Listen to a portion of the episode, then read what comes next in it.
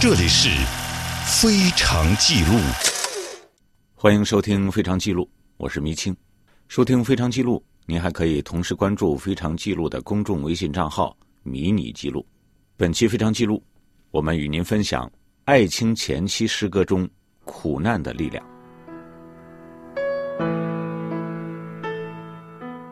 在中国新诗的发展历程中，艾青是一个无法绕开的诗人。曾有人评价艾青是二十世纪三四十年代在中华民族处于生死存亡的紧急关头，在光明与黑暗搏斗的伟大时代，创作最多、成绩最好、影响最大的诗人。在新诗发展的第三个十年，艾青无疑是最具代表性的。一方面，自然是因为他的诗歌成就；另一方面，也是因为在他身上融合了世界的潮流。时代的声音，还有个人的气质。艾青的原名叫蒋海成，他出生在浙江金华，一个殷实的地主家庭。降生的时候，母亲难产，算命先生说，艾青是克父母的命。就这样，艾青一出生，就成为了不受欢迎的人。所以。一直到四岁，他都被寄养在他的乳母大叶河家中。五岁时才被父母接回自己家里，但也只能叫父母叔叔、婶婶。可以说，艾青童年的生活是富裕的，但却不是幸福的。他相当于是一个生活上有父母，但精神上却没有父母的孩子。这种心灵创伤，不仅使他与父亲对抗，成为背叛地主家庭的逆子。而且成为他中学时代接受革命读物、进行阶级斗争思想的心理基础，最终使他成为具有左倾思想的青年诗人。可以说，童年苦难的记忆是他诗歌的创作源头。回看同一时代的诗人，郭沫若、闻一多、徐志摩、何其芳、戴望舒、冯至等著名诗人，要么出身于地主家庭。要么是富家子弟，虽然他们都有着悲悯的情怀，但是对农民苦难的体验却无法达到艾青那样的高度和深度。可能正是因为他们缺少艾青这种独特的弃儿经历，正如艾青所说的：“奶娘家那种苦难生活带来的忧郁，常年熏染着我这颗少年的心，而地主父亲家所横加的欺辱。”点起我一股反抗的怒火，在我胸怀里熊熊燃烧，所以我自小就沉默寡言。艾青幼年时期在贫农保姆家长大，这使他对旧中国农村的衰败和农民的苦难遭遇，有着切身的感受和体会。一九二八年，艾青中学毕业后考入国立杭州西湖艺术院，同年。他在林凤眠校长的鼓励下，到法国巴黎勤工俭学，学习绘画，接触欧洲现代派诗歌。艾青自己说：“我在巴黎度过了精神上自由、物质上贫苦的三年，但是，我也没有饿过肚子。我阅读了一些批判现实主义的作品，也读了一些哲学书籍。这些作品中。”对过着非人生活的低层小人物和穷人命运的关注同情，更坚定了艾青对穷困无援的下层劳动者的深切同情。一九三二年，艾青回国后不久就加入了中国左翼美术家联盟，并和江峰、厉阳等画家组成了春地画会，发行美术画报，并举办画展。他们一系列的活动引起了法租界巡捕房的注意。很快，他和几位朋友被捕入狱，并以危害民国罪等罪名被判处了有期徒刑。很多人都说，诗人的不幸有时恰是诗歌的幸事。此语在屈原、李白、杜甫等许多大诗人身上都有印证，在艾青身上也是这样。在狱中，缺少了绘画需要的颜料和其他素材。艾青的艺术创作开始从绘画转为诗歌，这对中国现代诗歌而言无疑是一件幸事。一九三三年一月，艾青被囚于上海监狱，漫天大雪，勾起他想念故乡、想念养育自己的保姆的依恋之情。于是他挥笔写下了著名的诗歌《大堰河》，我的保姆。这是他第一次以艾青为笔名进行创作。一九三四年五月，《大雁河我的保姆》发表在《春光》杂志上。在这首自述性的抒情诗歌里，艾青把思想感情和艺术个性融合在一起。表现了他对旧世界的叛逆和诅咒。这首长诗也是艾青早期创作中成就最高、影响最大的作品。诗中歌咏了艾青的奶娘大叶河及诗中所称的大雁河，坚韧顽强却极其不幸的一生。这首诗一经发表，即引起了社会和文学界的普遍重视。大雁河是我的保姆。他的名字就是生他的村庄的名字。他是童养媳。大雁河是我的保姆。我是地主的儿子，但也是吃了大雁河的奶而长大的大雁河的儿子。大雁河以养育我，而养育了他的家。而我是因吃了大雁河的奶而被养育的，大雁河呀，我的保姆。艾青自己回忆道：“他从小在一位叫做大叶河的乳母怀里长大。这位贫苦的农妇把自己的女孩溺死，专来哺育艾青。他觉得自己的生命是从另外一个孩子那里抢夺过来的。”一直总是十分愧疚和痛苦，这也使他很早就感染了农民的忧郁，成为了一个人道主义者。这首诗，就是一个地主阶级叛逆的儿子献给他的真正母亲——中国大地善良而不幸的普通农民的颂歌。大叶河的爱简单的朴实无华，却带着它特有的厚重与温暖。当艾青在狱中想起了自己的乳母，想起了自己不幸但也有温馨的童年，一同席卷而来的，还有大叶河仿佛无穷无尽的苦难。诗中写道：“大堰河含泪的去了，同着四十几年人世生活的凌辱，同着数不清的奴隶的凄苦。”同着四块钱的棺材和几束稻草，同着几尺长方的埋棺材的土地，同着一手把纸钱的灰，大雁河含泪的去了。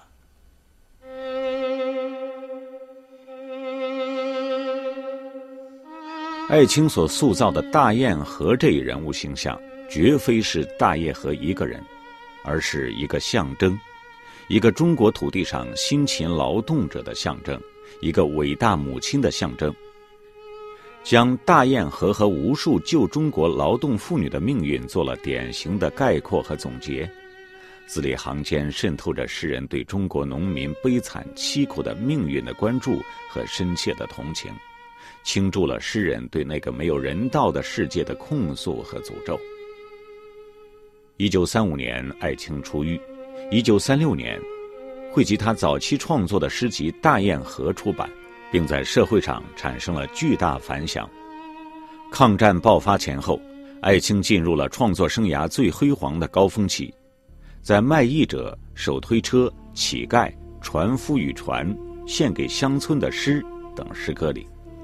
艾青刻画了中国人民在战火中家破人亡、流离失所的场面，揭露了侵略战争给中国农民带来的无限灾难和痛苦。这些诗歌倾注了艾青对于中国农民的深厚感情。在《卖艺者》中，他真实的描绘了在战乱年代人民被赶出家园、无家可归、衣不裹体、忍饥挨饿。被迫到处漂泊、流浪卖艺的景象。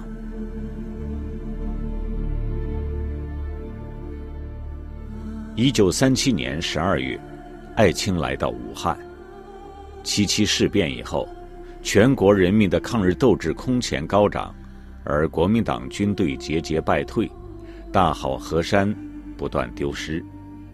在这民族存亡的重要关头，人们一方面在寻求如何战胜日本军国主义者的正确道路，另一方面，则不免面对严峻的现实而陷入深沉的思考。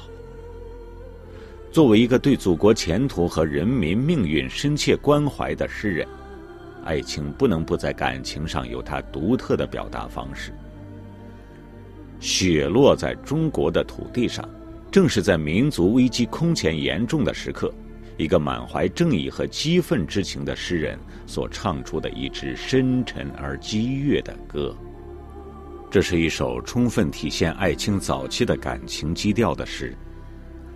他的那种赤诚、炙热、深沉、执着的对祖国人民命运的关怀，使他不能不以一种急切忧虑的心绪、冷峻而真实的笔触，把当时的社会气氛传达出来。这就是我们所看到的，从开头到诠释中反复咏叹的两句诗：“雪落在中国的土地上，寒冷。”在封锁着中国呀！这两句诗，绝不是一种简单的起承转合中的插曲，它是发自诗人内心深处的一种真诚的感受、强烈的呐喊。大自然的季节更替所给予人的感受，只能是感官上的触觉。重要的是，在于诗人的内心深切地感受到了寒冷的封锁，使他不能不爆发出这强烈的呐喊。从写作《雪落在中国的土地上》开始，艾青以一系列的诗作展现了战乱中的人民，特别是农民的流离失所、家破人亡，表现中国和中国人民深重的苦难。一九三八年二月，战火迅雷般逼近了黄河。艾青在古老的潼关写下了诗作《北方》。同年四月，发表在《七月》杂志的卷首。这是艾青第一次踏上北方土地，他所到之处，无不呈现出战乱的凄凉景象。在诗作《北方》中，尽管展现在艾青眼前的是。冻结在十二月寒风里的原野、村庄、荒漠、山坡、河岸、颓垣与荒家，是遮天的风沙里挣扎前进的行人和载着重负的疲乏的驴子，是散布在灰暗天幕下的枯干的小河，是枯死的林木与低矮的房舍。是发出悲苦的鸣叫、逃亡而去的慌乱的雁阵，但是他却在诗中反复沉吟着：“我爱这悲哀的国土，它的广大而受极的土地，带给我们以淳朴的言语与宽阔的姿态。我相信这言语与姿态。”坚强的生活在土地上，永远不会灭亡。我爱这悲哀的国土，古老的国土。这国土养育了为我所爱的世界上最艰苦与最古老的种族。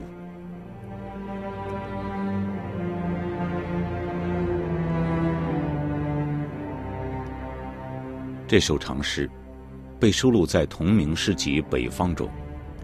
这本诗集六十四开，开本很小，但是装帧却异常的朴素大方，几乎没有什么花式图案。其风格正与艾青诗的气质相符合。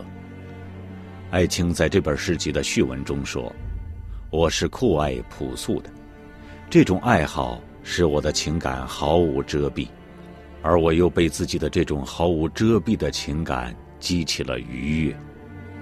很久了，我就在这样的情况中写着诗。这短短的几句真诚的自白，对于了解这首长诗乃至爱情一生的诗，都是一个极为重要的提示。北方这首诗最为鲜明的艺术特色就是朴素，情感毫无遮蔽。意象是诗歌最重要的表现手段之一。每一个有独创性的诗人，都有属于他自己的意象。正如“香草美人”之于屈原，“月光”之于李白，“麦地”之于孩子，古今皆然。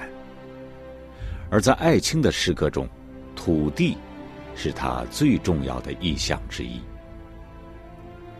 一九三八年十月，为避战乱，艾青和画家杨太阳一起到了湖南新宁，并在刚由衡山迁到这里的衡山乡村师范教书。一九三八年十一月，艾青在这里写下了著名的。我爱这土地一诗。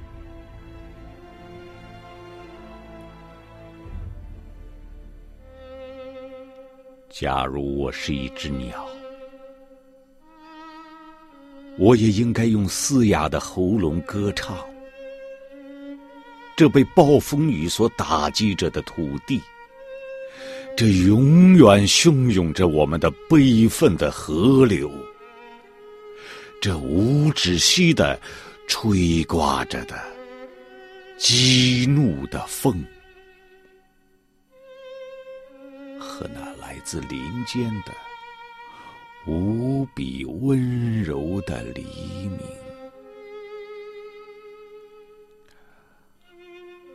然后我死了。连羽毛也腐烂在土地里面。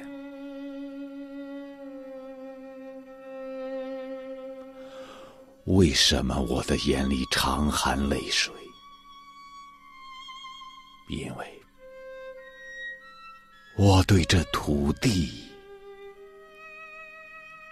爱的深沉。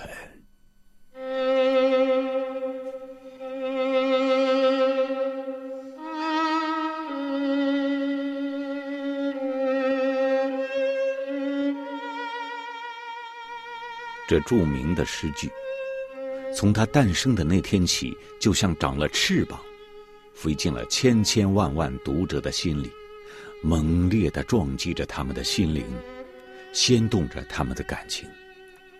此时的爱情，已经有了比较丰富的阅历，无论是对社会的动荡、民族的危机，还是民众的苦难，都给过或正在给他以强烈的震撼。而这一切，都是在中国这块土地上发生的。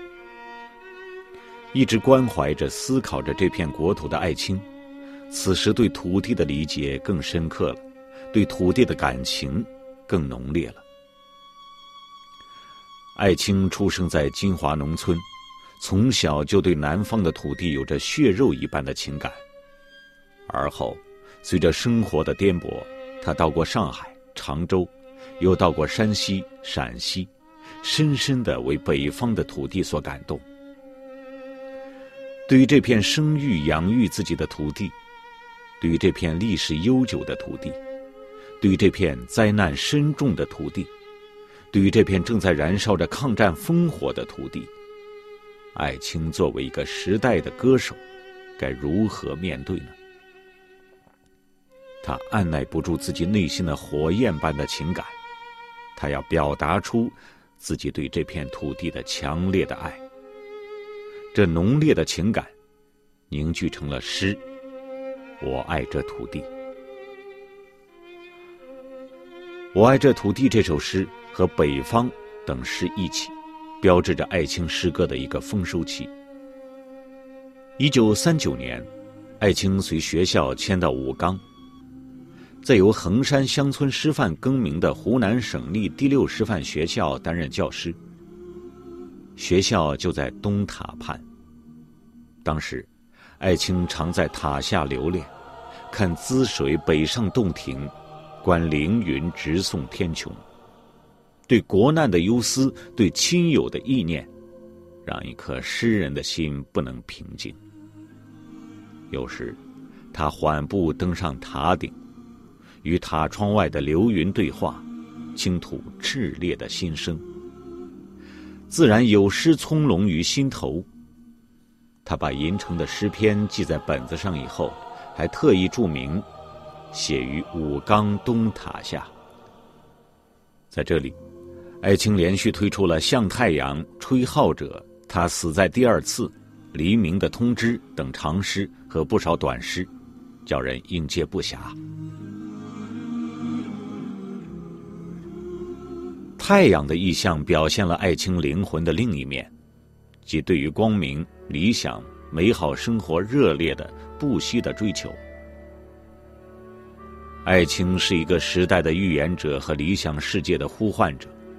他曾经说过：“凡是能够促使人类向上发展的，都是美的，都是善的，也都是诗的。”从这种美学思想出发，艾青几十年如一日的热情讴歌着太阳、光明、春天、黎明、生命。和火焰，这是艾青的永恒主题。比如他这一时期写的最好的光明颂《向太阳》和《火把》。《向太阳》是艾青写的第一首长诗，最初发表在一九三八年七月第三集第二期。这首诗充分表现了诗人的高度热情和对光明未来的追求和信心。全诗贯穿了一个总体的象征形象，那就是太阳。以太阳来象征中华民族的觉醒和希望。从我，一个饱经忧患的知识分子的角度，采用革命现实主义和革命浪漫主义相结合的手法，抒发抗战高潮到来之时的激愤之情。抗日战争期间，新诗特别繁荣，爱诗的年轻人。都为艾青所倾倒。徐志摩的读者主要是上层知识分子，戴望舒的读者主要是缪斯的选民，还没有像艾青这样拥有不同阶层崇拜者如此广泛的诗人。艾青不仅写诗，还根据自己的丰富创作经验，写了诗论及其他论文，提出了一系列关于诗的见解，让人耳目一新。这样全面、系统的、机智而富于激情的诗论，五四以后还没有看到过。甚至有人说，诗论就是中国现代主义新诗的宣言或者纲领。艾青在三十年代初走上诗坛，他作品深沉而忧郁的抒情风格，受到了人们普遍的注意。抗战爆发之后，艾青事实上已经成为最具代表性的诗人之一。三十年代末到四十年代中期，可以称之为艾青的时代。他的创作不仅开了一代诗风，而且深刻影响了这一时期乃至四十年代后期的世界。总而言之，艾青的诗正体现了抗日战争时期主流派的自由诗体所达到的历史高度。以上与您分享的是。艾青前期诗歌中，苦难的力量。编辑：傅娇娜，我是迷青。收听非常记录，您还可以同时关注非常记录的公众微信账号“迷你记录”。感谢您的收听，再会。